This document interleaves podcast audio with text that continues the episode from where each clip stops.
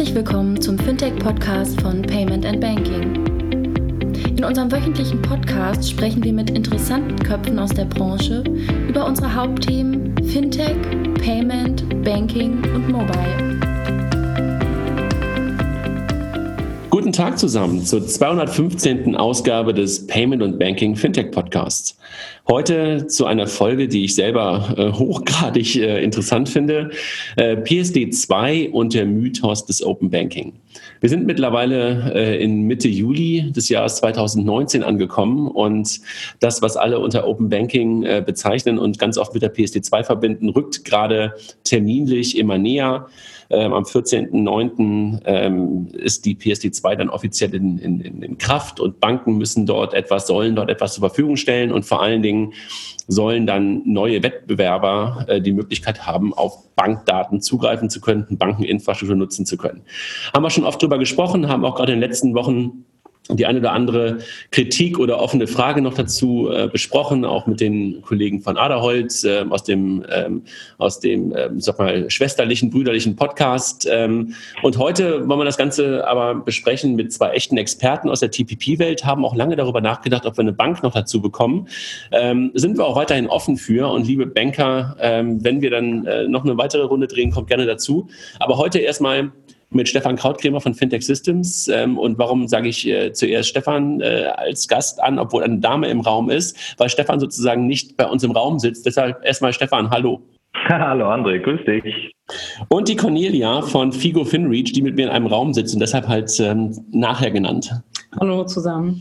So, bevor wir anfangen und mit euch, Stefan, Fintech Systems, Cornelia, Figo, FinReach über das Thema PSD2 und der Mythos des Open Banking sprechen wollen, möchte ich ganz kurz erstmal unseren Sponsoren danken, ähm, die halt den Podcast in der Form, wie wir ihn machen, ermöglichen. Auf der einen Seite die Kollegen von smartsteuer.de slash fintech, immer die schöne URL smartsteuer.de, also ein Tool, mit dem ich meine äh, persönliche Steuererklärung machen kann. Und ähm, unter der URL, die ich gerade genannt habe, können halt Fintechs auch zu Kooperationen äh, sich bewerben oder Vorschläge zur Kooperation machen. Und dann die Kollegen von Mastercard, auch schon lange Zeit dabei. Jeder kennt Mastercard als ähm, Kartenrail sozusagen, ähm, schon lange ein Supporter des Podcasts und auch einiger anderer Podcasts. Vielen Dank an Mastercard und die Kollegen von FinCompare, die sich in ihrem kleinen Spot selber vorstellen. FinCompare ist ein Fintech aus Berlin, das mittelständigen Unternehmen dabei hilft, die besten Finanzierungslösungen zu finden, vergleichen und abzuschließen. Genau richtig. FinCompare vereinigt den B2B-Finanzmarkt, indem es das Angebot von über 270 Finanzierern auf einem Marktplatz zusammengeführt hat. So erhalten Unternehmen immer das beste und passendste Finanzprodukt für ihren individuellen Finanzierungsbedarf. Aber auch die Finanzierer haben entscheidende Vorteile, ihre Produkte über FinCompare anzubieten. Das Team von FinCompare hat eine Market Engine entwickelt, der die Anfrage des Kunden mit der Kriterien der Banken matcht. Aus diesem Grund werden Anfragen nicht gestreut, sondern nur an die passenden Finanzierer weitergeleitet. Für den Finanzierer bedeutet das, dass er immer qualifizierte und schrankfertige Kunden mit hoher Abschlusswahrscheinlichkeit erhält. Zudem ermöglicht FinCompare Finanzierern mit dem Zugang zu dem Partnerportal die weitere Betreuung der eigenen Kunden. Dadurch können Kunden vermittelt werden, für die der Finanzierer kein passendes Produkt anbieten kann. Es entsteht eine Win-Win-Situation, da der Vermittler, also der Finanzierer, eine attraktive Provision erhält und auch noch die Kundenbindung steigern kann, weil er großen Einsatz bewiesen hat, doch eine passende Finanzierung für den Kunden zu finden.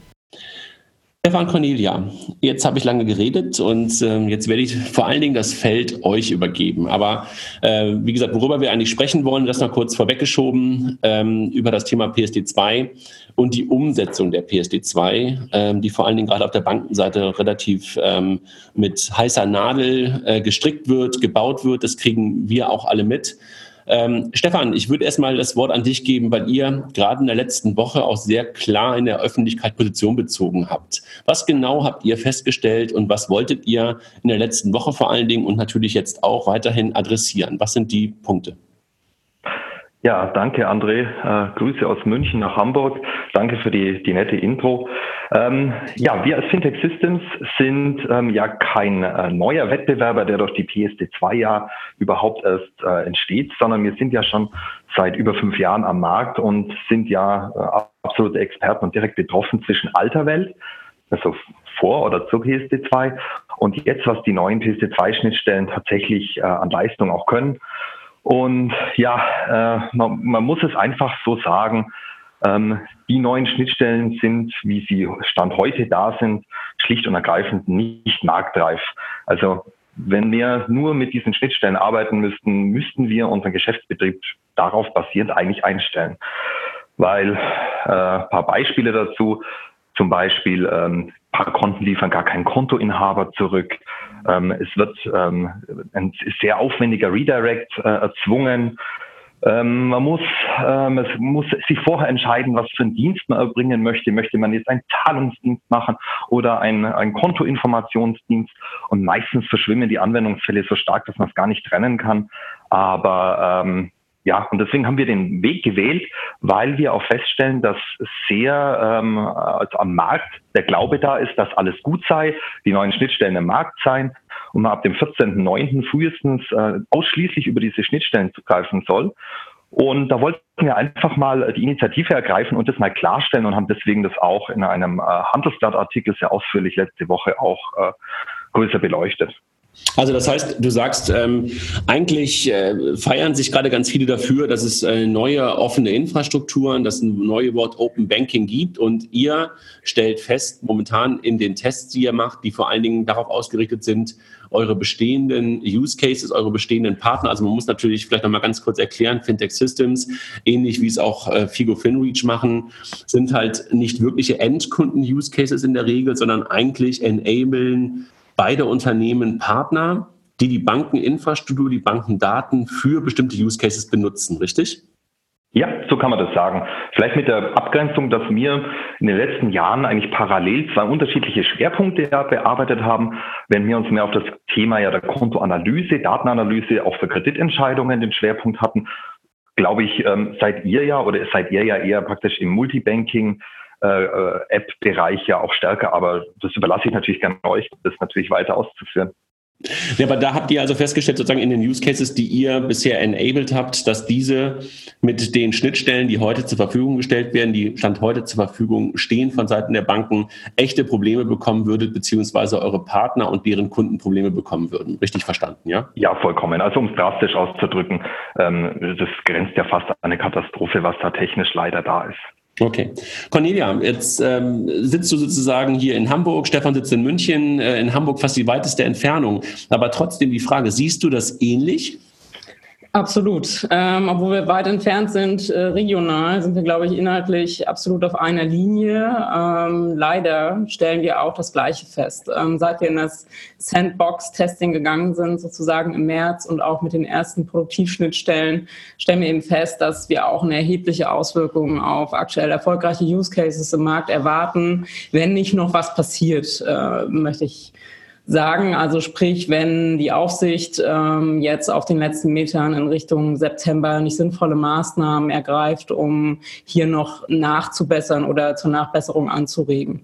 Und ähm, Stefan, du hast es schön zusammengefasst, äh, die Sicht auf die verschiedenen Use Cases. Ich glaube, FIGO ähm, schränkt sich nicht auf eine besondere Spezialisierung, was Use Cases angeht, ein. Aber ich glaube, das Phänomen, dass wir beide ähm, im B2B-Bereich erfolgreich sind, spricht eben auch dafür, dass das Thema Konnektivität auf äh, Drittbanken, Finanzquellen ähm, kein einfaches ist und äh, viele unserer Kunden jeweils sich darauf verlassen, dass wir diesen Dienst äh, künftig auch erbringen werden und jetzt auch erst nach und nach realisieren, ähm, in welche Probleme wir laufen in Richtung September. Und deswegen auch vielleicht wir ähm, überraschenderweise relativ spät ähm, jetzt ähm, ja aktiv auch dazu öffentlich äh, Stellung nehmen können und ähm, in Bezug auf das, was heute aktiv testbar ist, eben seit März und auch seit Juli produktiv, ähm, wir auch erst relativ kurzfristig vor diesem Zieldatum September überhaupt reagieren können. Ich weiß nicht, wie du es siehst, ähm, aber es ist natürlich allein auf der Zeitachse auch eine riesen, riesen Herausforderung ähm, für uns und äh, den gesamten Markt, da jetzt auf den letzten Metern noch nachzubessern überhaupt. Also Cornelia, ich gebe dir in einem vollkommen recht. Und zwar, dass hier künstlich ein sehr hoher Druck erzeugt wurde. Und zwar mit, ich nenne das ein bisschen, das ist eigentlich ein Mythos, dass man glaubt, am 14.09. muss man schon diese, äh, diese neuen Schnittstellen fertig haben. Das ist ja das frühestmöglichste Datum, ab dem sie sozusagen fertig zu sein haben. Aber die müssen ja nicht sozusagen absolut final sein. Und deswegen ist hier ein wahnsinnig hoher Druck auf der Umsetzung. Und deswegen ist es auch vermutlich verständlich, dass nicht jeder Use Case und jedes Detail nachher, also ich sag mal in der IT, bedacht wurde, auch umzusetzen.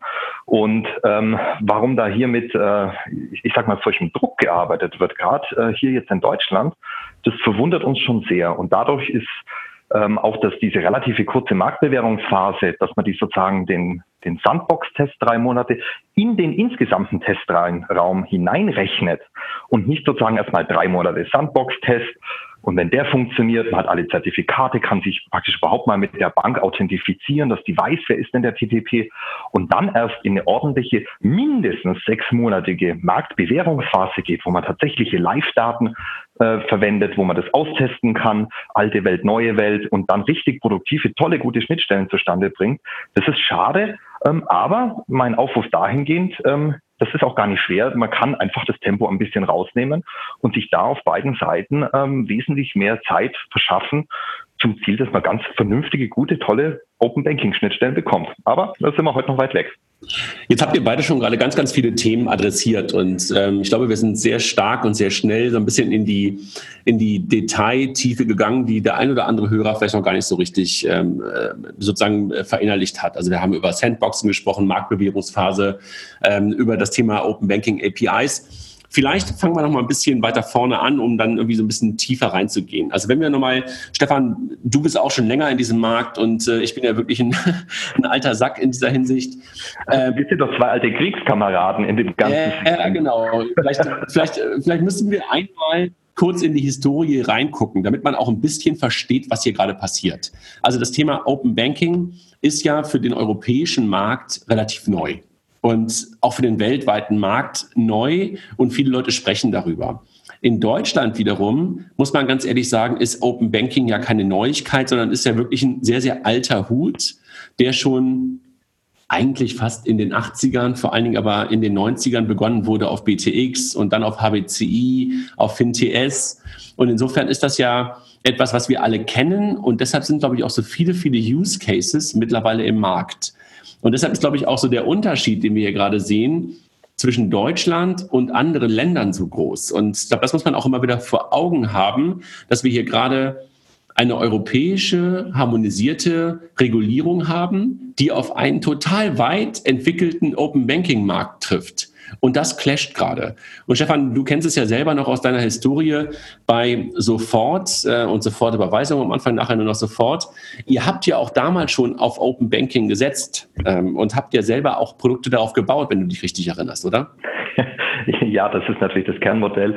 Äh, also kurz rekapitulierend, ich habe damals war ein Gründerteam von Sofortüberweisung und habe das vom ersten Tag an mit aufgebaut und ähm, haben damals ja schon gesehen, welche unglaubliche Möglichkeit da eine sehr ähm, innovative Schnittstellentechnologie die deutsche Bankenlandschaft da geschaffen hat, einzigartig in Europa und wie man darauf einen eigenen, äh, heute sehr erfolgreichen und sehr großen Zahldienst aufbauen kann. Aber das ging auch nicht ganz ohne Widerstände äh, und war nicht unbedingt begrüßt, leider. Und ähm, ja, und so sind wir natürlich, André, du bist natürlich auch Experte in dem Thema, äh, was dafür auch ein Thema Direktüberweisungsverfahren ja auch tätig. Und ähm, ja, deswegen äh, kann ich dir nur zustimmen. Äh, sehr fortschrittlich gewesen, hat damals schon viele neue Geschäftsmodelle ermöglicht. Ähm, wenn man heute sieht, die ganze Buchhaltungssoftware oder eine, eine Dativ oder sowas, die gegen diese ganzen Schnittstellen funktioniert. Und das ist schon was Einzigartiges äh, in Europa. Und deshalb ist es wahrscheinlich irgendwie auch so, ähm, so, so schwierig gerade für uns alle. Ne? Jetzt haben wir doch, wenn wir noch mal ganz kurz auf ein anderes Thema drauf gucken. Jetzt hatten wir, habe ich gerade schon gesagt, BTX, HBCI, FinTS und wir hatten so Sofortüberweisungen, wir hatten GiroPay. Und jetzt gibt es ja plötzlich einen neuen Open Banking Standard sozusagen, äh, den die deutschen oder europäischen Banken da gerade ins Leben gerufen haben, den Berlin Group, Berlin Group Standard wenn ich das mal so nennen darf. Ähm, wenn ich euch jetzt mal frage, und ich kenne natürlich einige eurer Antworten schon oder kann sie erahnen, und trotzdem frage ich sie, weil ich es gerne auch für die, für die Öffentlichkeit von euch mal hören möchte. Ähm, ist das nicht eigentlich super, dass es die Berlin Group gibt? Und ist das nicht eigentlich ein Traum, dass da jemand versucht, eine Harmonisierung von Schnittstellen zu schaffen, sodass es einfach viel, viel einfacher und viel leichter und möglicherweise auch wartungsarmer wird, Cornelia? In der Theorie ja, ähm, haben wir uns sehr gefreut, dass es das gibt, weil es natürlich für aus der TPP-Sicht eine Effizienzsteigerung auch einfach bedeuten würde, wenn man einen einheitlichen Standard europaweit für Bankschnittstellen äh, zur PSD2 hätte. Aber das soweit die Theorie. Zum einen ist der Berlin Group Standard europaweit nicht der einzige Standard. Äh, es gibt daneben weitere. Und auch wenn wir uns in Deutschland äh, ziemlicher Sicherheit äh, oder die Masse der deutschen Banken dem Standard folgt, ist er halt ähm, durch komplexe Optionen wiederum, die den Banken zur Wahl steht. Und das führt bei Institutsgruppen, großen bis auf die Einzelbankebene hinunter eben dazu, dass du sehr komplexe, äh, ja, einfach noch Entscheidungsbäume hast, wie du so eine Schnittstelle anzubinden, äh, wie du so eine Schnittstelle anbinden musst. Und deswegen ist es erstmal nicht dieser effizienzfördernde Effekt, äh, den wir uns daraus erwartet haben. Und zum anderen ist nun ein Standard, der über viele Institute in Europa hinweg äh, erschaffen wird, nicht sonderlich Garantie dafür, dass du schnell Änderungen oder ähm, Anpassungen durchsetzen kannst. Und gerade jetzt in der aktuellen Situation, wo man merkt, wir bewegen uns auf ein Ziel, Zieldatum zu und es fangen Diskussionen erneut an, was ist jetzt innerhalb äh, der RTS abgedeckt durch so eine Schnittstelle und was nicht, äh, führt es eben dazu, dass selbst wenn eine Aufsichtsbehörde jetzt feststellen würde, der Berlin Group Standard äh, ist noch nicht konform zur PC2 RTS-Welt, bis es eine neue Standardversion gibt, bis Banken den umgesetzt haben, ist eben ein wahnsinniges Zeitfenster verstrichen. Und deswegen ist es Fluch und Segen zugleich, glaube ich, mit so einem Standard nun konfrontiert zu sein. Stefan, was habt ihr gedacht, als ihr das erste Mal Berlin Group gehört habt und gedacht habt, so, okay, ähm, was kommt da auf euch zu und, und äh, was denkst du dazu? Ähm, als allererstes einmal habe ich mich gefragt, wer ist die Berlin Group überhaupt und wer steht da dahinter? Und war ganz überrascht, dass da ganz viele Köpfe ganz emsig da äh, Sachen beschließen und Sachen aufbauen und war offen gesprochen ein bisschen verwundert, wenn man sich so vorstellt, es gibt äh, ein, ein, praktisch ein neues Gesetz, die RTS, und es dient dazu, dass man den Drittdienstleistern ja ihren Geschäftsbetrieb weiterhin lückenlos ermöglichen muss. Und ähm, wenn man so einen Standard definiert, dann muss man natürlich gucken, was sind denn die entsprechenden Use Cases, die damit eigentlich ermöglicht werden sollen. Und wenn man das sozusagen, ich sag mal, hinter verschlossener Tür so beschließt, dann ist natürlich das Ergebnis daraus nie genau das, was der Markt tatsächlich braucht. Und deswegen ist, ich sag mal so, Standard ist schwierig. Ähm, es ist eben ja auch keine Normung, wo man genau festlegt, das muss so gemacht werden und das wird so gemacht. Das heißt, es gibt wieder unterschiedliche Interpretationen von Banken. Es werden Dinge ähm, meiner Meinung nach auch vollkommen falsch herausinterpretiert, auch empfohlen, die eigentlich gar nicht im Sinne der PSD2 sind. Und wie es halt immer ist bei Standards, wenn man sich es einfach so vorstellt, ähm, oder ich wäre froh, wir hätten einen schönen, funktionierenden, gemeinsamen Standard. Nämlich diese ganze Schnittstellenwelt bei dreieinhalbtausend Banken. Jede Bank macht es heute anders. Das ist sehr, sehr teuer, sehr, sehr aufwendig, überall auf diese Daten draufzukommen, hunderte von verschiedenen TAN-Verfahren zu verstehen, das zu implementieren. Das ist heute in der alten Welt schon ein Flickenteppich. Aber der Flickenteppich, der ist, der erfüllt alle Use Cases und der funktioniert. Und wann können wir diesen Flickenteppich ablösen? Nämlich genau dann, wenn ein neuer Standard nämlich alle diese Problemfelder, die wir früher gelöst haben, nämlich ablöst. Aber sobald nämlich der neue Standard nur eine Teilmenge ablöst, haben wir jetzt nämlich folgendes Problem. Wir müssen die alte Welt aufrechterhalten plus gleichzeitig noch die neue Welt implementieren und haben damit eigentlich doppelte Arbeit und keine, ich sag mal, Vereinfachungen und praktisch Konzentrierung auf eine technische Schnittstelle. Ja, und das ist äh, die, die, die Krux sozusagen eines nicht ausgereiften Standards. Sag mal, Cornelia und Stefan, eine Frage an euch beide. Berlin Group, ähm, genau sozusagen eine, eine Standardisierung eines neuen Open Banking Formats auf Basis der EBA RTS, also nochmal ein bisschen Nerd-Sprech. Ähm, wart ihr dabei involviert als Unternehmen von Anfang an? Cornelia?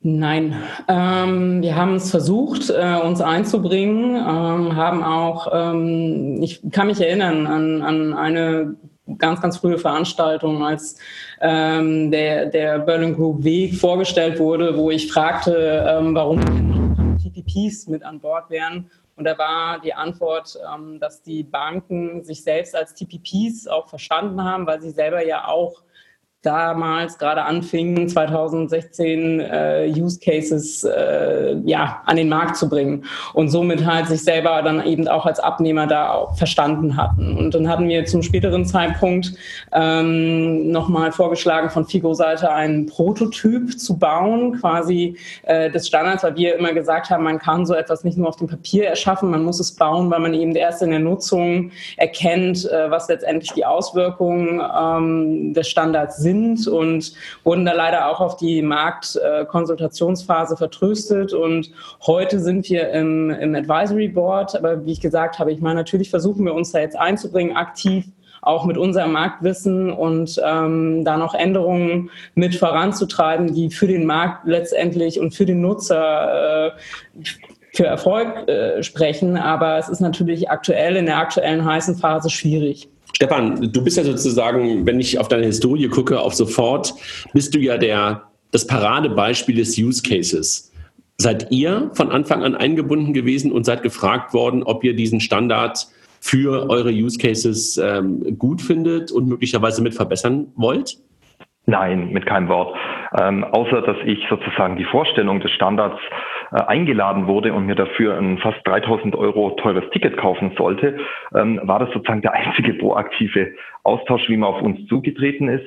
Ähm, man muss natürlich sagen, ich habe auch die Wahrnehmung, dass das auch kein Open Banking, also ein Öffnungsstandard werden soll, sondern es eher eine Standardisierung des möglich des gemeinsamen minimalsten Nenners. Was muss man denn unbedingt vielleicht machen? Das heißt, das, was mir immer ganz euphorisch ist, TTPs gesagt haben, wunderbar, ähm, Open Banking, eine neue Plattform zu schaffen, praktisch eine richtige Breite. Damit können wir dagegen schlaue Applikationen gegen Konten machen. Die Konten haben wieder einen Mehrwert für den Kunden. Die können sich damit vielleicht identifizieren, Zahlungen machen. Sie haben eine völlig transparente Finanzverwaltung, die Banken werden wesentlich schneller mobilfähig. Ähm, all diese euphorischen, äh, faktisch vor, also man erhofft es sich und äh, ziemlich genau sehr eiskalt ähm, weht einem der Wind dann entgegen, wenn man sieht, aha, was wurde denn da tatsächlich später äh, umgesetzt und auch realisiert. Ähm, und deswegen ähm, würde ich eher sagen, es ist eher ein Standard für eine Marktabschottung, denn für eine Öffnung. Cornelia, wenn man jetzt momentan auf das Thema Berlin Group mal drauf guckt, warum gucken wir so stark da drauf? Weil wir gerade in Deutschland ähm, erleben, dass nahezu alle Banken sich diesem Standard unterworfen haben. Ähm, was sind gerade die großen Herausforderungen und die großen Probleme? Stefan hat vorhin ganz am Anfang schon mal das, die Worte Redirect in den Mund genommen und das Thema Zertifikate gerade erwähnt. Können wir beiden vielleicht mal so ein bisschen beschreiben aus der Sicht von ich sag mal ganz bewusst Multi-TPPs, weil sowohl Fintech Systems als auch Figo FinReach ähm, arbeiten ja auch für andere ähm, TPPs im Hintergrund. Was sind so die größten Herausforderungen momentan und warum haben wir möglicherweise auch an der anderen Stelle echte Probleme, auf die, auf die Schnittstellen zuzugreifen? Also ganz praktisch im Rahmen des Testings ähm, stehen wir schon vor der Herausforderung, angemessen oder ausreichend äh, Produktivzertifikate aktuell äh, zu bekommen weil da auch die Entwicklung ähm, relativ ja, äh, verspätet äh, begann eigentlich und äh, wir jetzt ähm, vor der Herausforderung stehen, dass einige Banken eben beide Zertifikatsformen, die die RTS als entweder oder beschreibt, einfordern. Das heißt, wir können ähm, Institute, die beides verlangen, noch nicht testen, weil wir auf die aktuellen Ein-Zertifikatshalle eben noch nicht zugreifen können und ähm, insofern haben wir schon mal eine Testerschwernis. Ähm, das ist das eine. Das andere ist, wenn wir dann tatsächlich uns in die, Schnitt, äh, die Schnittstellen selbst anschauen, ähm, nochmal referenziert auf den Berlin Group Standard nutzen beispielsweise 45 äh, Prozent der Berlin Group Banken den sogenannten Redirect. Und der Redirect als Wort löst schon bei TPPs immer so ein bisschen äh, Nackenkräuseln aus, weil äh, es lange Diskussionen gab, ähm, schon vor Jahren zu dem Thema und eigentlich der Redirect als solches, der eben beschreibt, dass ein TPP nicht selber mehr die äh, Online-Banking-Credentials verwaltet, sondern auf ähm, die Website der Bank umgeleitet wird. Ähm, ein ja quasi PSD2 ad absurdum, weil wir uns ja mühevoll, äh, Stefan wird es bestätigen können, eine BaFin-Lizenz äh, besorgen mussten, damit wir eben das tun dürfen, nämlich Bank-Credentials verarbeiten. Ähm, und nun werden wir eben umgeleitet und das nicht immer schön. Und das kann für einige Use Cases oder eigentlich für alle Use Cases, weil es jedes Mal nur den Zugriff ähm, auf das äh, Online-Banking betrifft, eben schon tödlich sein, weil ähm, Redirects äh, schlecht gemacht sind, ein Userflow-Abbruch ähm, bedeuten können oder beispielsweise bis hin zu ähm, ja einfach fälschlichen Risikoauskünften oder Hinweisen im Frontend dann durch die Bank nochmal erschwerte Zugangswege für den Drittdienstleister bedeuten. Und in Summe äh, ist das für alle Use Cases gefährdet. Also nur noch mal ganz kurz, damit ich es verstehe, Stefan, und bitte du, du ergänzt gleich. Ähm, mhm. Wenn ich es richtig verstanden habe, und das nochmal für die, für die Hörer, ist es ja so, dass man als TPP eine Lizenz bei einer nationalen Aufsichtsbehörde beantragt oder eine Registrierung ähm, und diese Registrierung mit einer heftigen Prüfung einhergeht und äh, man eigentlich geprüft wird deshalb, weil man in Zukunft äh, mit User Credentials von Kunden ähm, vertrauensvoll umgehen soll und vertrauensvoll umgehen darf. Und jetzt ist das, was momentan im Rahmen der Berlin Group bei vielen, vielen Banken stattfindet, so gebaut, dass man gar keine User Credentials mehr hält, sondern die User Credentials direkt bei der Bank eingegeben werden. Also im Grunde genommen so, Stefan, vielleicht der Vergleich, wie früher GiroPay gebaut war, dass man halt äh, auf der Bankseite die Daten eingegeben hat und nicht wie früher bei Sofort, wo man bei Sofort die Daten eingegeben hat. Das ist doch in der Tat wirklich ad absurdum. Stefan, wie siehst du das? Ja, ähm, André, wir haben 3000 Seiten gedruckt als Antrag der BaFin geschickt, haben recht lange und sehr aufwendig und auch ähm, mit viel Liebe zum Gesetz auch geguckt, dass wir diese Lizenz bekommen. Und jetzt sind wir ein Drittdienstleister, der auf Content zugreift oder nur Zahlungen auslöst. Ja, also äh, äh, sind reguliert als Zahlungsinstitut nach PS und AIS, aber schon, ich sag mal, wir brauchen auch eine, eine entsprechende Versicherung auch dagegen. Das heißt, es werden, äh, es werden unsere ganzen Gesellschafter überprüft. Ich persönlich, Lebensläufe müssen geschrieben werden. Da wurde also das höchste Maß an Regulierung, was es sozusagen in Deutschland sozusagen gibt, seit den Kreditvergabebanken und so weiter, äh, angelegt. Und jetzt auf einmal stellt man fest, ähm, dass diese Dienste, diese Drittdienste, sozusagen zurückgestellt werden sollen als eine Art Link zur, zum Online-Banking der Bank. Also so eine Art Weiterleitung und dann ist der Kunde auf seiner Bankoberfläche. Ähm, das ist natürlich für die meisten Use Cases von uns äh, einfach nicht darstellbar. Und das ist auch meine Kritik. Das nichts gegen den Redirect. Es gibt bestimmt Anwendungsfälle, wo man sagt, das macht Sinn. Ein Redirect kommt der Kunde zu seiner Bankseite, kennt er auch alles. Vielleicht ist es auch von der Usability für den Endkunden irgendwie vielleicht auch gar nicht schlecht. Aber für die meisten unserer Anwendungsfälle ist er überhaupt nicht brauchbar. Das liegt in der Historie daran, weil wir selber ja in Deutschland schon immer mit HBCI, FinTS ohne ein Redirect direkt auf Bankdaten zugreifen konnten. Das heißt, im Hintergrund schon die entsprechenden Prozesse so gebaut haben, dass der Kunde die Daten eingeben kann und man kann die vielleicht auch, ich sag mal, asynchron oder sowas auch übermitteln. Gut, mit dem neuen SCA ähm, ist ja in Ordnung, dass es nicht mehr kommt, aber was ich mir auch sehr wunder ist, weil wenn man in Artikel 32 der RTS reinschaut, in Absatz 3 ist nicht der Redirect tatsächlich als Hindernis auch definiert. Wie man dann auf die Idee kommen kann, den Redirect zu äh, empfehlen als Implementierung, ähm, das ist mir natürlich ein Rätsel in so einem Standard. Ähm, optional ist es ja völlig in Ordnung, aber er kann nicht ausschließlich stattfinden. Also damit ich es mal ganz kurz verstehe. Also Redirect ähm, ist wirklich in der Tat äh, der Weg. Ich bin in einer Applikation von einem Dienst, dem ich vertraue, der möglicherweise auch eine Lizenz bekommen hat.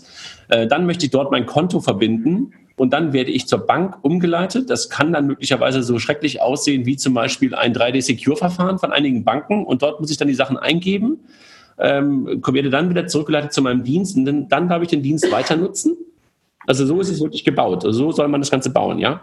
So soll man das bauen. In der Praxis sieht es ja so aus, äh, du kannst es ja so vorstellen. Ähm, es gibt ja viele ähm, TTPs, die jetzt eine Lizenz haben, für solche Dienste zu erbringen. Diese TTPs ähm, nutzen natürlich auch Technologieprovider wie uns beide, also FIGO und Fintech Systems. Das heißt, wir selber sind sozusagen ein technologischer Ermöglicher dieses Prozesses. Was bedeutet ist, dass ein Kunde in einer App, also das ist im technischen Hintergrund sehr schwierig, der Kunde geht zum Beispiel bei uns durch einen Kreditantrag oder ein Kreditvergleichsportal. Dann soll man sozusagen seine Kreditwürdigkeit nachweisen. Anschließend würde er in der neuen Welt auf seine Bankseite weiterspringen, würde sozusagen diesen Prozess durchführen, Wenn er nicht den Browser zumacht und auch auf den richtigen Button klickt und technisch das auch macht, hat man Glück, wenn sozusagen im Hintergrund der alte Prozess noch da war und sozusagen die schon eingefüllten Daten des Antrags überhaupt noch da sind. Zudem müsste dieser Rücksprung passiert ja, wenn wir zum Beispiel nur ein, ein, ein technischer Dienstleister sind eines anderen lizenzierten TTPs, würde als erstes der wiederum auf die Aufruf-URL von uns zurückspringen und wir müssen den Kunden wieder redirecten zu dem ursprünglichen Prozess, wo er eigentlich herkommt. Das heißt, es ist, klingt sehr kompliziert, ist es im Detail auch und führt dazu, dass letztlich Nutzer diesen Prozess einfach nicht mehr nutzen können. Ist doch ein Conversion Killer, oder nicht? Gigantisch. Also jede weitere Seite, die aufgeht oder die umleitet, ähm, es, ist, es ist einfach wirklich, wie es zu sagen, es ist einfach ein Conversion Killer. Der Redirect beendet einige Geschäftsmodelle in der Praxis. Liegt es daran, dass es einfacher ist für die Banken, Redirect zu bauen? Das Argument ist immer Sicherheit. Ne? Und ähm, ich wäre auch, wenn vor fünf Jahren jemand gesagt hätte, die Lösung äh, für Kontoinformations- und Zahlungsaußendienste ist ein äh, technisch definierter Redirect, hätte ich gesagt, ja, aber nicht eben als Lösung der PSD2, weil die PSD2 eben eine Technologieneutralität für Drittdienstleister gewährleisten wollte und somit eben auch das Recht auf äh, die Verarbeitung von Online-Banking-Credentials ähm, ermöglicht hat für TPPs und deswegen ist der Redirect eigentlich ein Rückschritt äh, zu einer Alternativlösung zur PSD2, um Sicherheit für den Verbraucher zu gewährleisten, aber eben keine PSD2-Lösung in meinen Augen. Und leider hat die EBA eben auch aufgrund wahrscheinlich zwischenzeitlicher Personalwechsel die historische Debatte vergessen und letztendlich dann ähm, ja in einer Opinion gesagt, ein Redirect muss nicht zwangsläufig ein Obstacle sein, was aber auch... jetzt musst du ganz kurz den Hörern äh, sagen, erstmal, was die EBA ist so. und was die EBA-Opinion ist.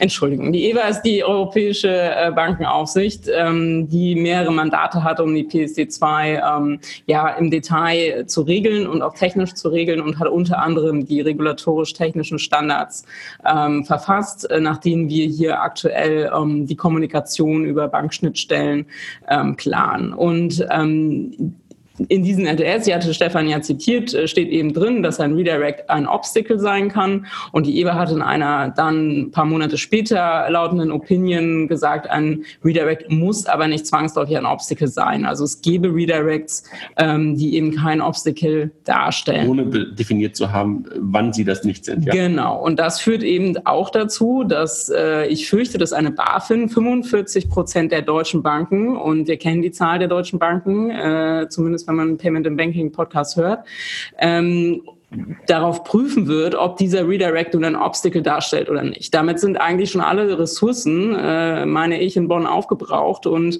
äh, wir haben kaum die Möglichkeit, noch andere Themen zu besprechen. Wir merken es auch schon daran, dass wir äh, schon in geraume Zeit nur über dieses Thema in diesem Podcast sprechen und ähm, ich fürchte, dass der Redirect eben vor allen Dingen auch dazu führt, ähm, dass wir hier sinnvolle Zeit verlieren, weil bis aufs Frontend geprüft werden muss, ob die Bank hier angemessen äh, einen Redirect herstellt, angemessen den Verbraucher aufklärt, bis hin zu dem Frontend-Text, der dann dort erscheint. Und es wird einfach wahnsinnig viele Ressourcen ähm, auch auffressen und Innovation nicht fördern in 2019. Cornelia, da ist ja auch eigentlich, glaube ich, auch ein, ein, ein Grundthema. Die EBA hat eine Opinion, eine Meinung geäußert, wie sie es sieht. In manch anderen Ländern ist es vielleicht auch aufgrund der Historie, weil es das da schon gab, eine sehr ein akzeptabler Kompromiss, dass man damit praktisch so darauf hingeht. Aber ähm, letztlich muss die Aufsicht, und die Aufsicht ist ja dazu angehalten, auch uns als regulierte Unternehmen davor zu schützen, dass wir auch weiterhin unsere Dienste hindernisfrei und barrierefrei erbringen können. Und hier muss man in der Tat dann abwägen. Und da ja in der Vergangenheit die Banken selbst durch FinTS ja schon etwas selbst publiziert hatten, was damals ja offensichtlich sehr wohl ohne Redirect funktionierte, muss mir mal einer jetzt erklären, warum das denn jetzt äh, so zwingend sicherer ist oder warum das ähm, wegen einer Opinion, einer Aufsicht, sozusagen, ist ja nur eine Auslegung sozusagen des Gesetzes. Das Gesetz steht hier ja eindeutig drin. Das muss man jetzt mal einer erklären, warum das jetzt auf einmal alles anders sein sollte. Und für mich heißt es ganz offen, da wird wieder mal versucht, den Grundgedanken des Open Banking, wo man eine API ansprechen soll, dass ein Computer, also Maschine zu Maschine sprechen kann, wird hier wieder eine GUI, also ein Graphical User Interface dazwischen gemacht. Das heißt ein Frontend, wo wieder der Nutzer mit Maschine spricht. Das, also das ist doch ein Widerspruch an der Grundidee der PSD2 und Open Banking, sondern es ist ein Rückschritt und eine klare Abschottung und Absonderung, äh, dass man da nicht diesen äh, Zugriff gewähren will.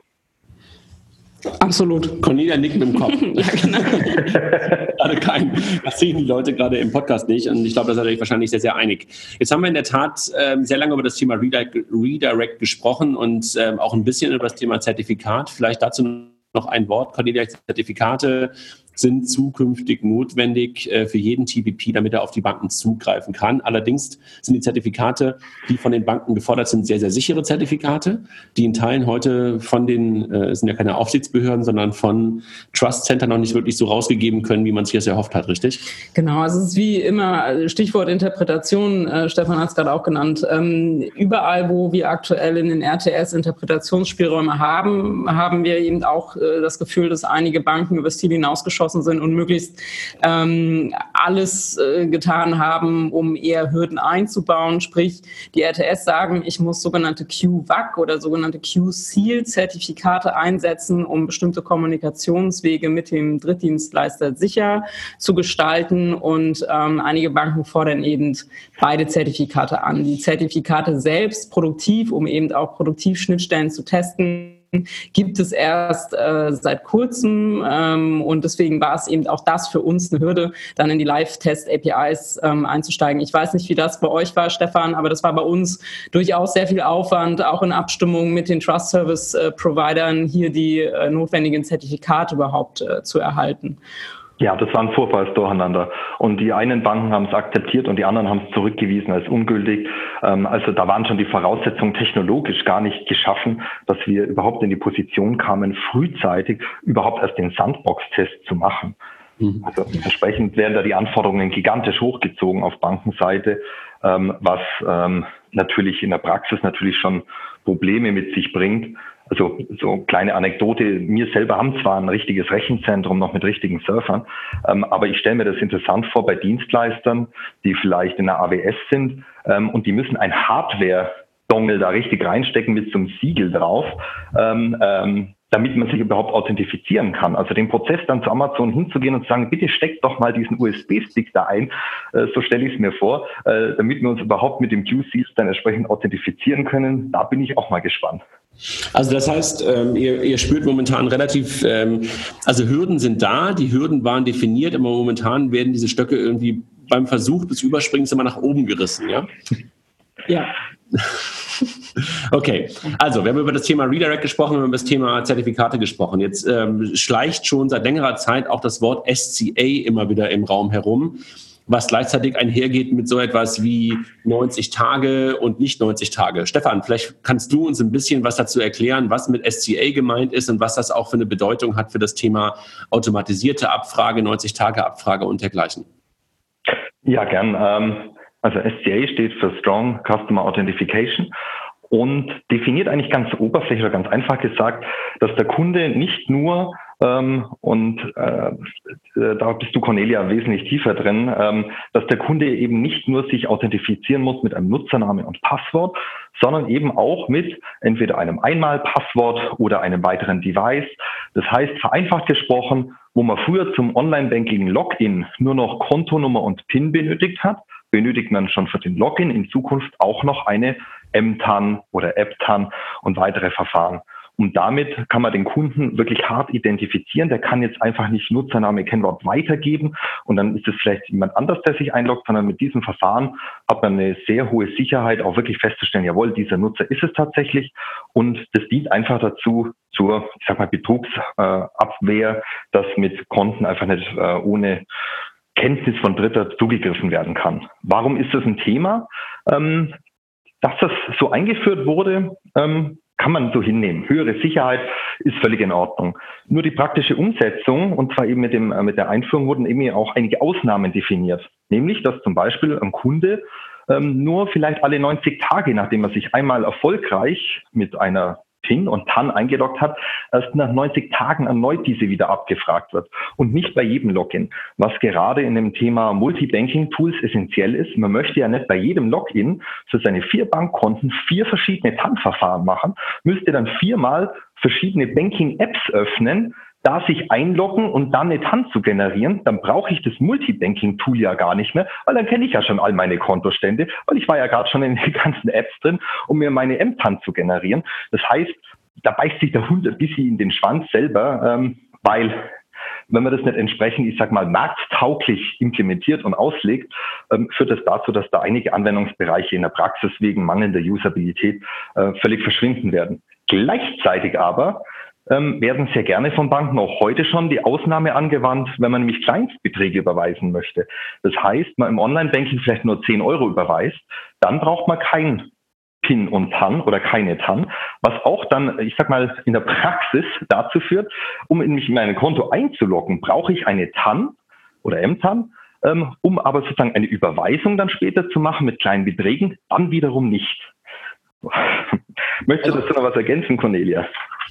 Vielleicht noch eine, eine, eine kurze Frage, Cornelia, bevor du ergänzt. Und das bedeutet aber möglicherweise auch, wenn ich eine mobile Anwendung habe und ich dort mich einloggen möchte und ich dann zum Beispiel eine M-TAN bekommen würde oder eine, eine Fototan hätte, dann könnte ich mich gar nicht einloggen, richtig? Also eine leere Lösungsmenge. Du brauchst ein zweites Device. Sonst. Das ist ja total logisch. Ja, ist total logisch.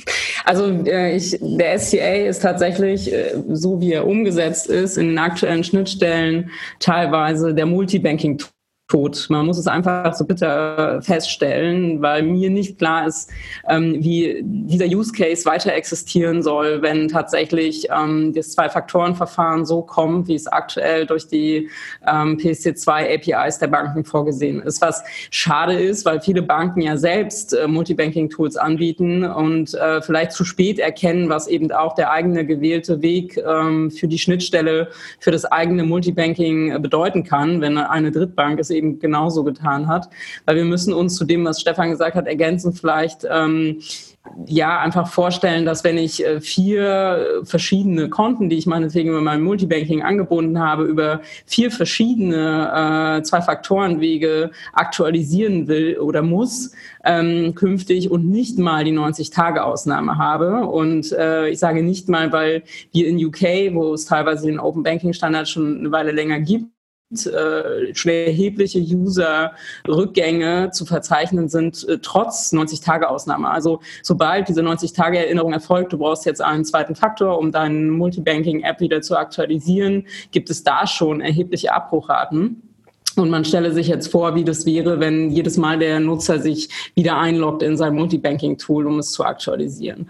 Und äh, erschweren kommt hinzu, dass wir eben feststellen, dass äh, wenn Banken selbst äh, zwei Faktoren-Apps nutzen, weil die müssen diese Wege ja auch äh, für ihr eigenes Online-Banking zum Beispiel sicherstellen. Das heißt, wenn ich die eigene Banking-App anbiete und mein eigenes Online-Banking darüber abzurufen, ähm, stellt mir die Bank meistens eine Zwei-Faktoren-App zur Verfügung, zum Beispiel Beispiel und die können unter anderem miteinander kommunizieren. Das heißt, die Mobile App, die André gerade erwähnte, kommuniziert dann im Hintergrund äh, mit meiner Banking App und alles ist äh, smooth aus User-Sicht. Aber dieser Weg ist eben für Drittdienstleister nicht da und äh, wird nicht angeboten. Das gleiche gilt für Besitzkriterien. Äh, Stefan hat es erwähnt. Ich kann auch ein Besitzkriterium wie mein Telefon äh, als zweiten Faktor einsetzen, den einige Banken-Apps direkt eben akzeptieren. Aber als Drittdienstleister kann ich auf dieses Besitzkriterium dann nicht immer zugreifen. Einige Banken bieten es an, einige nicht über die Schnittstelle. Und es ist einfach dann auch für einen Endnutzer nicht mehr verständlich, wann welcher zweite Faktor wie irgendwo zum Einsatz kommt. Und ja, äh, in, in einem Wort eben der Multibanking-Tod. Also nochmal ganz kurz zusammengefasst. Wir haben ein Zertifikatsproblem, das löst sich. Wir haben ein Redirect-Problem, was ein UX-Killer ist und ein Conversion-Killer ist. Und jetzt kommt hinzu, dass wir halt bei jedem Login einen SCA haben, der teilweise zu leeren Lösungsmengen führt und der sehr, sehr klar die Bankenlösungen, die bankeneigenen Lösungen äh, bevorzugt, bevorteilt, weil sie einfach sozusagen die Apps untereinander sprechen lassen können, was aber den TPPs nicht möglich ist. Richtig verstanden, ihr beide? Nicht möglich ja. gemacht wird. Nicht Technisch möglich, möglich okay. glaube ich, wäre es schon. Stefan, richtig verstanden? Richtig und äh, ganz richtig technisch umsetzen, wie Cornelia das sagt, äh, wäre der ganz einfache Vorschlag. Wir kennen ja oft unseren Kunden ja schon. Der hat ja bei uns oder bei unseren Kunden ja bereits eine App. Äh, und wenn wir selber dafür Sorge tragen würden als Drittdienstleister, dass wir den SCA durchführen mit der gebotenen Notwendigkeit und den, nach den gesetzlichen Vorschriften und den Banken nur übermitteln, bei dem Kunden wurde SCA durchgeführt, dann wäre das meiner Meinung nach ein völlig akzeptabler Weg, zu dem wir ja selbst heute ja schon für die Nutzung des Online-Bankings, wenn dort Fehler passieren, ja auch schon haften. Und deswegen haben wir ja, also ihr als FIGO FinReach und wir als Fintech Systems, ja auch eine entsprechende Versicherung dafür ja eben auch abschließen müssen. Und ähm, da äh, auch ergänzend nochmal zu dem Redirect-Thema. Warum sollen wir dann, wenn die Banken an die Banken weitergeleitet wird, auch dafür haften mit der Versicherung? Äh, das widerspricht sich wirklich vollkommen. Und wäre aber, ich sag mal, mit einer richtigen offenen Konsultation frühzeitig mit den Betroffenen eigentlich sehr früh eigentlich lösbar gewesen. Und jetzt stecken wir da ein bisschen, ich sag mal, in einer Open Banking Sackgasse, ähm, aus die wir versuchen müssen, wie man da wieder herauskommt. Stefan, ganz kurz nochmal, was du gerade beschrieben hast, ein eigener SCA. Ist das denn denkbar und ist das ähm, auch so, sag mal, regulatorisch, wäre das möglich? Ach Cornelia, du bist regulatorisch weiter ja, Also regula äh, es ist regulatorisch nicht ausgeschlossen, aber meines Erachtens brauchst du dann halt eben einen bilateralen Vertrag zwischen äh, TPP und Drittbank, was es halt auch in der Umsetzung natürlich schwierig macht. Ne, das heißt, dann mit jeder einzelnen Bank musst du dann eine Vereinbarung haben, dass dein SCA, den du mit deinem Kunden, mit dem Endkunden vereinbart hast, von der Bank akzeptiert wird und nicht der eigene SCA der Bank hochkommt. Genau, aber ich glaube, worauf Stefan ja eigentlich hinaus will, wäre eben auch, was wir wir mit dieser 90-Tage-Regelung beziehungsweise mit dem Recht des Kontoinformationsdienstleisters auf eine Autosynchronisation im Hintergrund durch, durch bestimmte Token-Rechte gewährleisten. Ähm, ohne den User nochmal in die Pflicht zu nehmen, könnte man ja auch schon erhebliche, ja, ich sag mal, Verbesserungen äh, generieren, ähm, unabhängig an, von einem eigenen SCA beim TPP. Also, verstanden. SCA auch eine Herausforderung. Wenn ich jetzt weiter auf die ganzen Themen drauf gucke, ähm, dann sind das momentan eine ganze Menge Hürden, die ich jetzt gerade gehört habe. Und Stefan, Stefan, ähm, so wie ich eure, ähm, ich sag mal, Wortmeldungen in Artikel gelesen habe, geht es aber noch ein bisschen weiter. Und da habt ihr unter anderem auch über Datenumfänge, lass mich das so sagen, oder Datentiefe, Datenbreite gesprochen. Womit hat es sich damit oder was, was hat es damit auf sich? Ja, also die Definition eines, eines Kontoinformationsdienstes ist ja, wie der Name schon sagt, dass man natürlich die Informationen über das Konto eines Nutzers entsprechend zugreifen kann und auch nutzen kann. Und wir stellen fest, dass es ähm, leider sehr, sehr eingeschränkt ist. Und ähm, machen wir es mal mit einem ganz einfachen Beispiel. Ähm, es gibt Schnittstellen, in denen ernsthaft ähm, kein Name des Kontoinhabers zurückgegeben wird. Auf Nachfrage und auf, auf Konferenzen hört man immer, man bräuchte das ja nicht als Drittdienstleister. Ähm, ich wir betreiben einen, ähm, wir betreiben einen Dienst, in dem wir Kontobonitäten prüfen. Das heißt, in, bei einem Kreditantrag analysieren wir die Konten auf regelmäßige Einnahmen, Ausgaben und so weiter, bewerten das, äh, tun das richtig kategorisieren und geben das an unsere Bank oder an die Bank zurück, die dem Kunden einen Kredit gewähren möchte. Wenn da jetzt allerdings ein anonymer Kontoauszug kommt von irgendwem, wie soll die Bank jemals sicherstellen können, dass es auch von dem jeweiligen Nutzer ist? Das heißt, ähm, nach dem Multibanking-Tod würde ich sagen, ist der, der, Kontobonitätsprüfungstod äh, sozusagen der nächste, den man vermutlich sterben muss, äh, nur allein, weil eben nicht dieser Umfang an Daten äh, von vornherein äh, gewährt wird. Also das heißt, der Name wird heute in diesen Cases, in der Bonität, äh, in, in den Bonitätscases, ne, so nenne ich sie mal, einfach mhm. auch immer als ähm, Identifier ähm, genutzt und äh, ist dann klar, dass der Name, den der Kunde in dem Tool, in dem die Bonität geprüft wird, eingegeben hat, auch identisch mit dem ist, den die Bank auch hinterlegt hat, richtig? Ja, natürlich, weil sonst könnte ich ja ähm, als äh, theoretisch, ich wäre ein Pleitegeier, brauche einen Kredit, könnte einen solventen Freund bitten, gratis diesen Check durchzuführen äh, und nachher wüsste keiner, wer das tatsächlich war äh, und hier wäre äh, Betrug Tür und Tor geöffnet äh, und der der Anwendungsfall wäre damit nicht mehr brauchbar. Was ist denn der Grund? Habt ihr einen Grund dafür gehört, warum ein Name, der ja in der Tat, ähm, äh, ja, also fast zwangsläufig nicht, äh, zu, nein, nicht nur fast, sondern zwangsläufig zum Konto gehört, plötzlich nicht mehr zurückgeliefert werden soll, außer dass die Hürde, die ich gerade, oder der Stock, den ich gerade schon mal beschrieben habe, noch höher geworfen oder noch höher gerissen wird?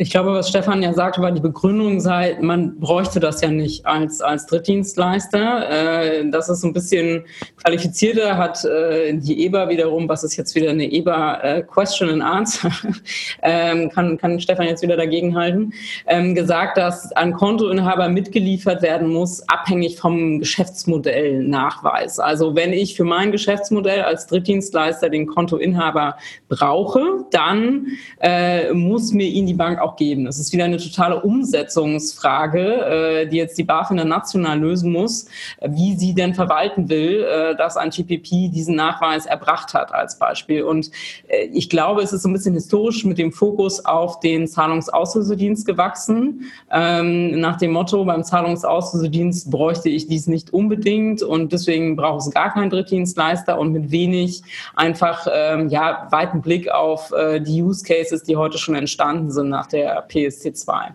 Also Stefan, hast du das Gefühl, sag mal, durch diese fehlende Konsultation, gerade in der Anfangsphase, haben wir hier wieder ein typisches äh, Problem, dass man sagt, okay, ihr habt einfach nicht verstanden, was da momentan draußen schon passiert? Ja, oder man will das tatsächlich auch nicht verstehen. Sehr schade ist, dass man immer sagt, ja, die TTPs wollen. Das ist doch gar nicht wahr. Die Nutzer wollen diese Dienste und die Nutzer selber verlangen ja diese Use Cases. Die Nutzer wollen ja auch bezahlen. Und ähm, auch nochmal auf das Beispiel, braucht man als Zahlungsauslösedienst äh, denn den Kontoinhaber? Und ein schönes Beispiel kann man auch mal wieder aus dem, aus dem KWG zitieren, Paragraph 25, Sorgfaltspflichten über äh, Kreditwesen in Bezug auf E-Geld. Ähm, man darf nämlich einfach nicht anonym überweisen. Äh, jemand, der E-Geld empfängt, der muss ja wissen, von wem kommt denn das Geld. Und der kann ja in den heutigen Zeiten, wenn man zum Beispiel Bitcoins auch kaufen würde, vermutlich wäre das der gleiche Anwendungsfall könnte man die vermutlich nicht mehr mit, den, ähm, mit dem Zahlungsauslösedienst bezahlen, weil man müsste dann ja erst warten, bis das Geld einen Tag oder zwei Tage später ankommt, um dann zu prüfen, ob das auch richtig der Kontoinhaber war von demjenigen, der sozusagen sich gegenüber mir äh, identifiziert hat, um dann vielleicht das Geld erst wieder zurückzuüberweisen, weil es nämlich doch vielleicht ein anderer Kontoinhaber war. Das heißt, ähm, es gibt viele Praxisanwendungsbeispiele, wo man schon so sieht, hm, das sieht selbst das Gesetz da einige Hürden vor. Ähm, Prepaid-Kreditkarten aufladen anonym, no way. Also wie soll das funktionieren? Das heißt, das macht eine ganze Industrie äh, kaputt weil man hier, ähm, ich sag mal, zu leichtfertig äh, argumentiert hat, das brauche man ja nicht oder so. Es ist auch einfach, um, um den Schluss nochmal zu ziehen, die RTS sagen ja auch ganz klar, dass Kontoinformationsdienstleister und Zahlungsauslösedienstleister dieselben Informationen bekommen und erhalten müssen, die eben auch der Kontoinhaber bei einem direkten Zugriff erhält. Und insofern sind wir in der ganzen Debatte ähm, schon viel zu tief unten, weil man einfach auch äh, knallhart sagen könnte und müsste, meines Erachtens als Aufsicht, dieselbe Information äh, beinhaltet eben auch den Kontoinhabernamen. Und es ist auch nicht mit dem Rückgriff als sensibles Zahlungsdatum etc. ist alles äh, außen vor, weil das sensible Zahlungsdatum für uns als Drittdienstleister eben nicht ähm, mit dem Kontoinhaber ähm, zu verwechseln ist. Also es ist kein sensibles Zahlungsdatum und deswegen könnte man auf der Ebene schon sagen, es muss enthalten sein, fertig. Und äh, ist für mich auch nicht nachvollziehbar, warum es, warum es nicht so war. Und es ist ja auch nur ein Umfangsthema, ähm, um vielleicht das Thema Umfang nochmal abzuschließen, auch das Thema Daueraufträge ähm, als Beispiel ist für für viele Use Cases so, dass wir darauf angewiesen sind, dass wir die Daueraufträge vollständig ähm, immer auslesen können, um dem Nutzer zum Beispiel automatischen Kontowechselservice zu ermöglichen und da sinnvoll zu unterstützen. Auch heute ein aktiver Use Case bei vielen Banken, ähm, aber auch hier Tod dieses Use Cases, weil eben in den ähm, getesteten APIs äh, die Daueraufträge nicht vollständig ausgeliefert werden oder gar nicht mitgeliefert werden, teilweise auch Kontensalden etc. fehlen und ähm, auch da eben zu befürchten ist, dass auf der, ich sag mal, wesentlichen Informationsebene einfach Dinge verloren gehen im Zuge der einer verpflichtenden Nutzung dieser Schnittstellen. Und deswegen muss man leider sagen, der Standard, der da empfohlen wurde, wenn man einfach mit dem Blick ins Gesetz den abgleicht, dann sieht man schon per Definition, wie dieser umgesetzt wurde, dass der nicht diesen Minimalanforderungen aus dem Gesetz entsprechen kann. Und damit Banken, die nach dem Berlin Group Standard das implementiert haben, eben nicht hier die Rechtssicherheit haben, hier konform was anzubieten, sondern das schlicht und ergreifend dem Gesetz widerspricht.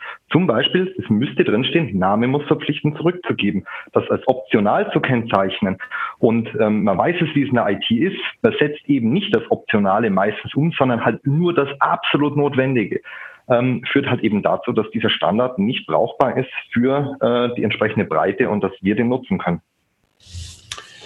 harte, hartes Fazit und wir sind noch gar nicht am Ende angelangt. Ich glaube, wir haben noch ein paar Dinge, über die wir, über die wir sprechen können, aber so wie ich dich bisher oder euch und jetzt gerade Stefan dich in der letzten, in der letzten Minute verstanden habe, sagst du, äh, nice try, hier einen Standard zu schaffen, aber dieser nice try ist so dermaßen kleinster gemeinsamer Nenner, äh, dass es auf der einen Seite den Use Cases erstmal gar nicht gerecht wird und darüber hinaus auch dem Gesetz gar nicht ähm, äh, entspricht. Richtig verstanden? Ja, so könnte man das fast lesen. Ja. Also wenn man, wenn man das Ergebnis der Umsetzung heute sieht, ähm, und dann möchte ich auch nochmal sagen, es wird ja auch gern kokettiert, diese TPPs würden gar nicht richtig testen oder die hätten ja gar kein Interesse dran, das zu machen. Ähm, da muss man wirklich auch nochmal sagen, es sind ja wirklich ja auch nur eine Handvoll TTPs, die das so aktiv ja auch betrifft und die bisher ja auch am Markt aktiv waren. Sogenannte neue TTPs, die bisher nie am Markt aktiv waren, die kennen ja gar keinen Vergleich. Die können ja auch gar nicht bewerten, ob damit ihre Use Cases anwendbar sind, sondern die bauen ihre Use Cases eben nach diesen neuen Schnittstellen und finden sich halt eben damit ab, wenn die nicht vollumfänglich diesen Leistungsumfang haben. Und damit fehlt eigentlich jede Vergleichbarkeit.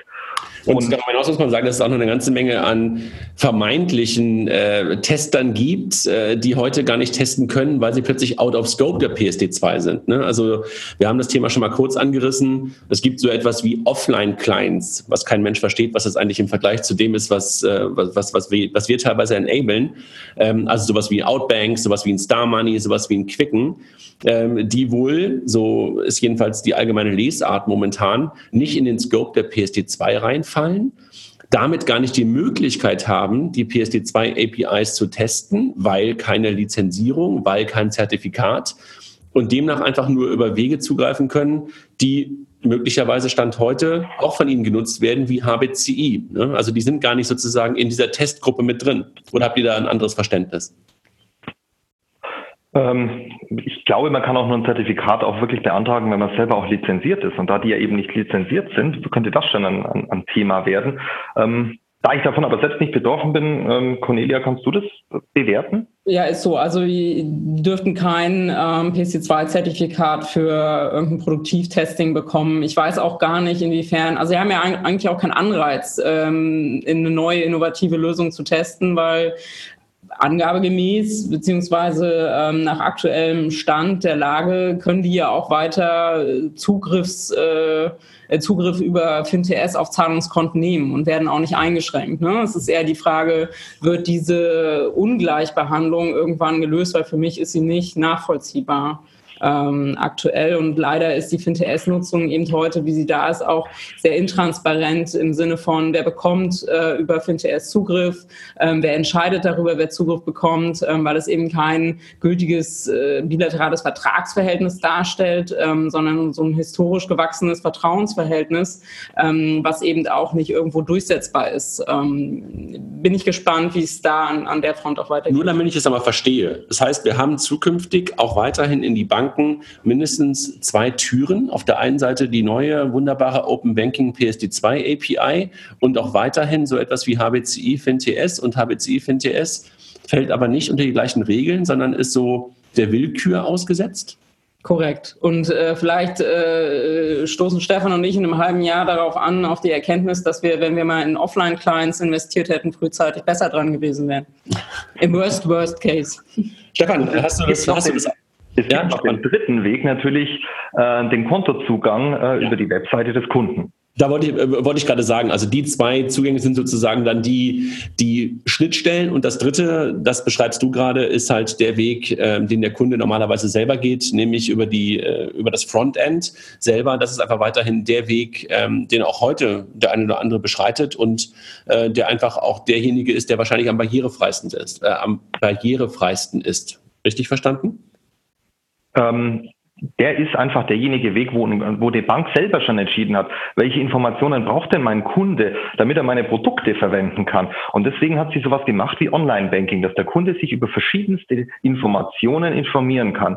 Und genau diese Informationen, die müssen natürlich auch in den Schnittstellen zur Verfügung gestellt werden. Und wenn eben diese nicht da sind, ähm, ist es doch der allereinfachste Weg, indem sozusagen unser Roboter diese Seite aufruft, die interpretiert, das HTML ausliest und diese Informationen äh, herausfiltert. Das ist zwar sehr aufwendig, funktioniert aber ähm, seit sehr vielen Jahren äh, ganz hervorragend und sehr stabil. Okay.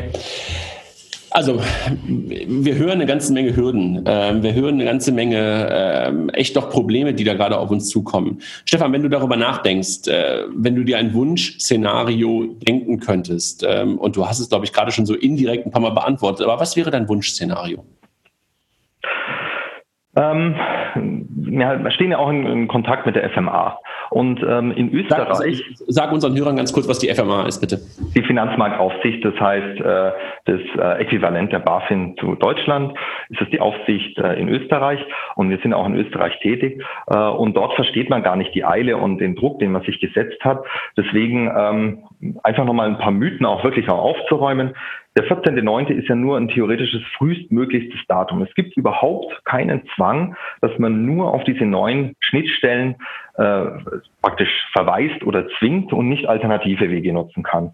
Ähm, man muss einfach sozusagen die Ausnahme von der Ausnahme einfach nicht erteilen. Ähm, wenn man das macht, dann kann man ja weiterhin wie bisher die Zugriffe nutzen und kann einen richtigen, ordentlichen Marktbewährungstest machen. Das kann gut und gerne, und wenn wir uns an die Vergangenheit erinnern, äh, welche Probleme es gab mit IBAN-Einführung, äh, SIPA Direct Debit, also Lastschrift europaweit, was das auch immer verschoben wurde ähm, und wie es dann später auch äh, live funktioniert hat, sind diese ganzen Fristen viel zu kurz gesetzt. Da macht man sich künstlich Druck. Künstlich müssen Banken äh, sehr hohe äh, also Investitionen tätigen, um hier sehr schnell gegen eine völlig fiktive Deadline was zu entwickeln. Und diesen Druck kann man einfach rausnehmen. Und was ich mir dann noch wünschen würde, ist, ähm, dass man sich einfach ähm, an die RTS auch hält. Das heißt, die, ein Redirect als Option sicherlich den einen oder anderen Anwendungsbereich findet, aber eben nicht zwangsweise die einzige Schnittstelle sein kann. Und ähm, wenn ich so ausblicken würde, würde ich mir am meisten wünschen eigentlich, dass man sich doch überlegt, was will denn eigentlich mein Kunde? Und wenn mein Kunde auf ein Konto zugreifen will, warum zum Beispiel findet er dann keine Sparkonten in den neuen PSD2-Schnittstellen oder Kreditkartenkonten? Er möchte doch einen Überblick über sein Konto haben. Und nur weil diese Konten nicht von einer Zahlungsdienstleistungsrichtlinie erfasst sind, zwingt doch das eine Bank nicht, das sozusagen künstlich zu limitieren. Also das wirkliche Öffnen von Bankschnittstellen, damit er mal dagegen Applikationen bauen kann, neue Anwendungsfälle machen kann und dem Kunden seine digitale Mündigkeit zurückgeben kann, dass er selbst entscheiden kann, wie greife ich auf meine Daten zu, wann greife ich auf die Daten zu und was soll damit geschehen. Das muss doch im Vordergrund stehen. Und ähm, also wir sind da bereit, da gerne mit aktiv dran zu arbeiten, was wir benötigen würden äh, und gehen auch sehr konstruktiv darauf hin. Ähm, man darf aber nicht gegen ein künstliches Datum arbeiten und dann sozusagen kurz vor der Klippe sagen, sagen, naja, entweder springt er jetzt hinüber ähm, oder ihr müsst mit dem halt sozusagen leben, was da ist. Ähm, das wird halt einfach dann nicht funktionieren. Also längere Marktbewährung, Redirect optional und deutlich breitere und tiefere Öffnungen der Schnittstellen, richtig? Ja, Cornelia, deine Meinung oder dein Wunschszenario, nicht Meinung? Ich wünsche kurzfristig und langfristig. Ähm, kurzfristig wünsche ich mir, dass wir tatsächlich, also es gibt ja auch aktuell ähm, BaFin-Workshops äh, zwischen Bank und, und Drittdienstleisterseite, dass man einfach da Wege findet, ähm, wie man jetzt im Hinblick auf, die, auf den 14.09. Ähm, ja einfach pragmatische Fallback Wege etabliert in Deutschland und auch für den deutschen Markt speziell gesprochen, eben vielleicht mit Hinweis auf äh, FinTS, ähm, aber in jedem Fall so, dass es nicht auf einer Einzelbankebene Ermessensentscheidungen sind, sondern ähm, dass die BaFin eher generelle Fakten schafft, die auch transparent mit dem Markt geteilt werden, weil ein einfaches Verschieben des Datums oder ein Aussitzen wird, glaube ich, unser Problem nicht lösen. Und das ist dieses äh, immer schwelende Wettbewerbsthema zwischen Bank und äh, Drittdienstleisterseite. Und das lösen wir, glaube ich, einfach nicht durch Regulierung. Ähm, und obwohl ich äh, damit mein Geld verdiene, schreie ich auch nicht nach einer PSD3, um, um das durch Regulierung ähm, zu, zu ja, erreichen. Ich glaube halt einfach, was Banken brauchen, ist dann langfristig gewünscht ähm, eben eine echte Incentivierung, warum sie sich öffnen. Und ich glaube, das erreichen wir auch nur, indem wir auch über unseren eigenen Tellerrand hinausdenken und ähm, europaweit einfach auch äh, fordern, dass ähm, auch andere Industrien sich öffnen. Und eine Bank hat immer das beste Argument zu sagen, warum soll ich mich denn nur öffnen? Warum soll ich ähm, dem Endnutzer alles äh, offenlegen, wenn andere Industrien es nicht tun müssen? Und ich glaube, da müssen wir einfach auch langfristig ähm, EU-weit äh, zu einer Lösung kommen, zum Beispiel durch eine Erweiterung ähm, des Rechts auf Data Portability, nicht nur auf, ich wechsle meinen, meinen Provider, sondern auch hinzu, ich habe ein dauerhaftes Recht, meine Daten als Nutzer jederzeit übertragen zu können zu einem anderen Provider. Und das muss dann auch die Big Techs betreffen und so weiter. Und ich glaube, wenn wir das parallel fördern und gemeinsam auch mit Banken fördern, ähm, würde eben auch diese echte Incentivierung dazu bestehen, mehr wieder in die Richtung zu gehen, wie kann ich selber auch aus dem Thema Open Banking für mich ähm, eben ein Geschäftsfeld entwickeln und äh, weg von, äh, wie kann ich eine nächste Hürde bauen, hin zu, wie kann ich eine nächste Lösung für den Drittdienstleister bauen. Damit habt ihr beide so ein bisschen klar gemacht, wohin, wohin, wohin ihr sozusagen euch das Ganze wünschen würdet. Wenn ihr jetzt nochmal innehaltet und überlegt, es sind jetzt noch ungefähr zwei Monate bis zum 14.09. Stefan hat schon gesagt, eigentlich fast ein fiktives Datum. Also eigentlich ähm, ist es so dahingeschrieben worden und alle arbeiten gerade darauf hin. Was glaubt ihr, was passiert, wenn jetzt nichts mehr passiert? Was passiert dann am 14.09., wenn plötzlich die BaFin allen Berlin Group Banken sagt, das ist der einzige Weg, den TPPs zukünftig noch nutzen dürfen? Ähm, damit ist, äh, sind so andere Wege zur Bank, zu Kundendaten nicht mehr vorhanden. Was passiert dann, Stefan? Glaubst du, ähm, dahin kommen wir und was ist die Folge? Was wäre die Folge? Nein, dahin, also so weit kann es natürlich gar nicht kommen, ähm, weil natürlich diese Ausnahme von der Ausnahme, das heißt, das Zwingen auf eine neue Schnittstelle natürlich ähm, erst nach Abwägung und Prüfung der ganzen Möglichkeiten bewilligt werden kann. Ähm, und ähm, das wäre ja, wenn man auch die RTL schließt, das wäre ja fast rechtswidrig, wenn das passieren würde. Ähm, und ansonsten würde halt auch dieser sogenannte Notfallmechanismus greifen, wenn man halt eben Dienste nicht wie bisher äh, erbringen kann. Cornelia? Ich hoffe äh, mit dir, Stefan.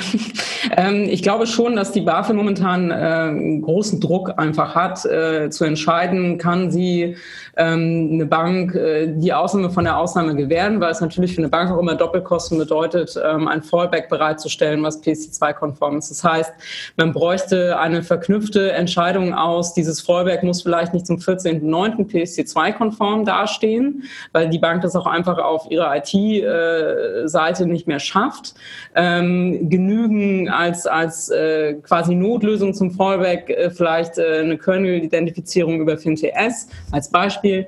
Ähm, also man müsste transparente Globallösungen, glaube ich, schaffen, um tatsächlich auch den Druck von der Aufsicht wegzunehmen, jetzt entscheiden zu müssen, was ist denn eine konforme API, weil ich fürchte, dass selbst wenn in Summe gesprochen immer zum Nachteil des Drittdienstleisters ausgelegt wird, du über jede Auslegung äh, einen Tag diskutieren kannst und du wirst immer diese Position von der einen und von der anderen Seite haben und letztendlich was wir dann für gesunden Menschenverstand halten, der Jurist äh, anders auslegen kann.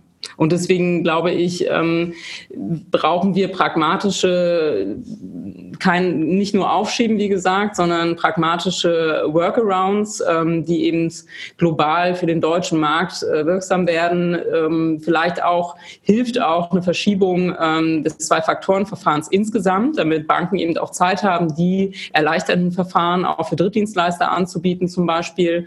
Ähm, da muss man einfach jetzt sehen, wie man sinnvoll äh, zwischen Zwischenlösungen schafft, damit eben nicht am 14.09. wir die Situation haben, dass durch den Druck, der da ist, die BaFin viele Ausnahmen von Ausnahmen gewähren wird ähm, und wir quasi dann entgegen der Gesetze handeln, wenn wir über andere Wege zugreifen würden. Stefan, bitte erklär uns mal ganz kurz, was die Ausnahme von der Ausnahme ist. Also, ähm, Heute ist es ja so, wir greifen ja heute über verschiedenste Schnittstellen zu. Ich habe es vorher ja mal Flickenteppich an Schnittstellen genannt. Ähm, und das kann man jetzt sag mal so als Ausnahme definieren. Das heißt, dass wir auch in Zukunft, wenn wir Störungen bei der PSD2-Schnittstelle erwarten, dass wir auch diesen heutigen Mechanismus noch nehmen können. Und die Ausnahme von der Ausnahme bedeutet, dass man nicht mehr die Ausnahme zulässt. Das heißt, ein alternativer Zugriffsweg verboten ist. Und damit zwingt man sozusagen auf diese Primärschnittstelle.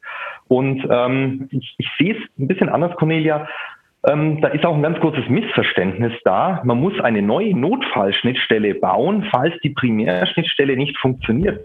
Das ist doch Quatsch. Gemeint ist doch von vornherein, dass die bisherigen Schnittstellen, so wie sie sind und so wie wir heute auch unsere Geschäfte schon erbringen, dass man die natürlich nutzen kann man muss lediglich ganz einfach ein Verfahren noch machen, dass wir uns als TTPs authentifizieren können, damit die Bank nachher weiß, wer hat darauf zugegriffen. Und das ist technisch sehr einfach machbar und kostet auch nicht viel Geld. Also hier muss nicht groß investiert werden in eine sogenannte Notfallschnittstelle, sondern man kann die bisherige Welt so wie sie ist einfach verwenden und hat damit einen ganz praktikablen Anwendungsfall für die Zukunft.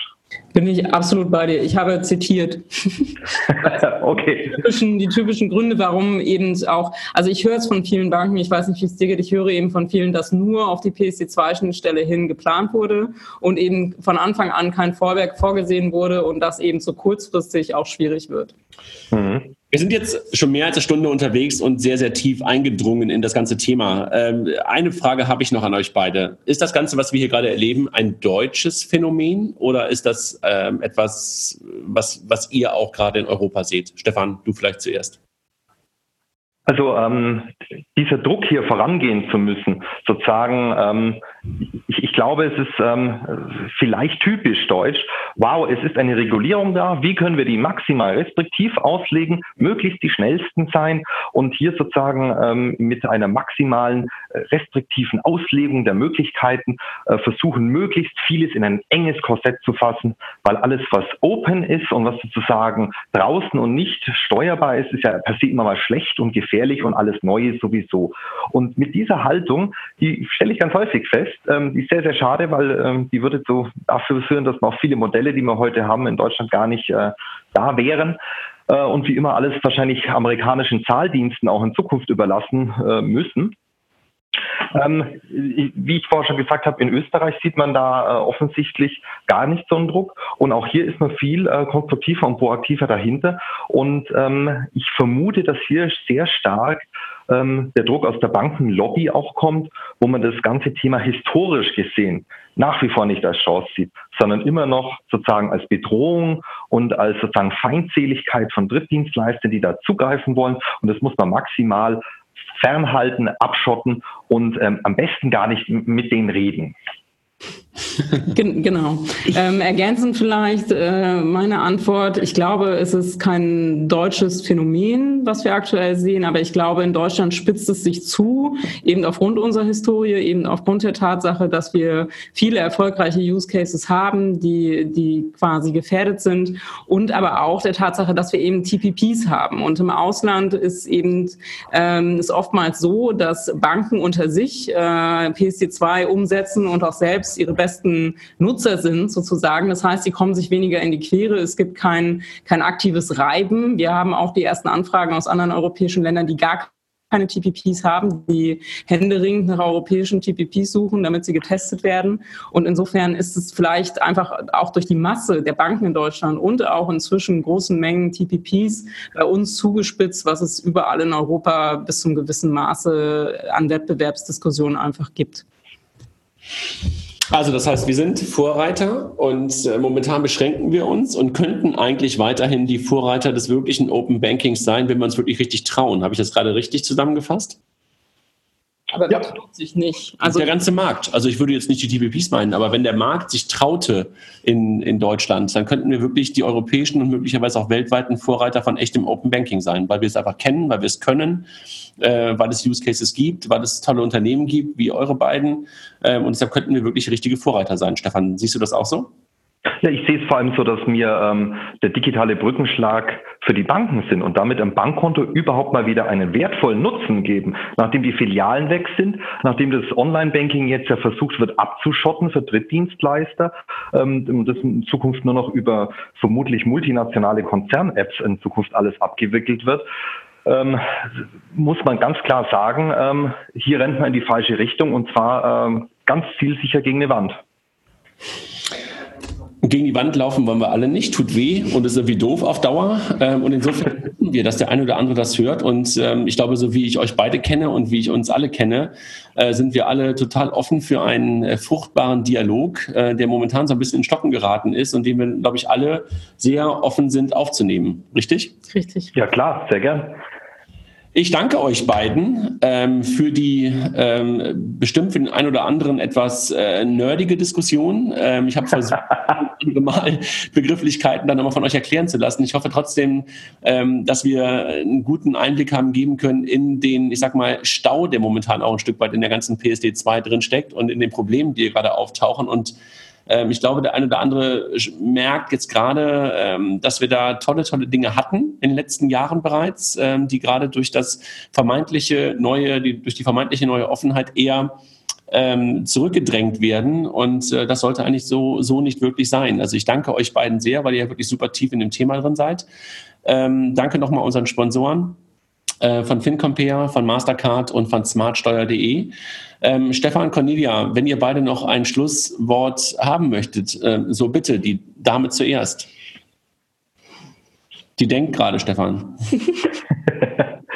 Ja, es ist auch so ein mächtiges Thema äh, und ganz ehrlich, ähm, auch wenn es sehr nerdig ist und sehr in die Tiefe geht, ähm, das ist ja hier auch ein Experten-Podcast ähm, und hier geht es ja, sagen wir mal, so um etwas, was ja die ganzen ähm, online-affinen, Fintech-affinen äh, Zuhörer ja auch angeht. Ähm, da ist sehr viel ähm, falsches Wissen im Markt da. Ähm, es ist eine sehr, sehr gute Initiative, die PSD2, das zu öffnen, richtigen Wettbewerb zu schaffen. Lasst uns da alle gemeinsam auf praktisch das Grundverständnis, den Grundtenor der PSD2 zurückgreifen, sodass Thema Open Banking eben kein Mythos bleiben muss, ist. Okay. Ähm, ich ergänze Open Banking für den Nutzer gedacht. Punkt.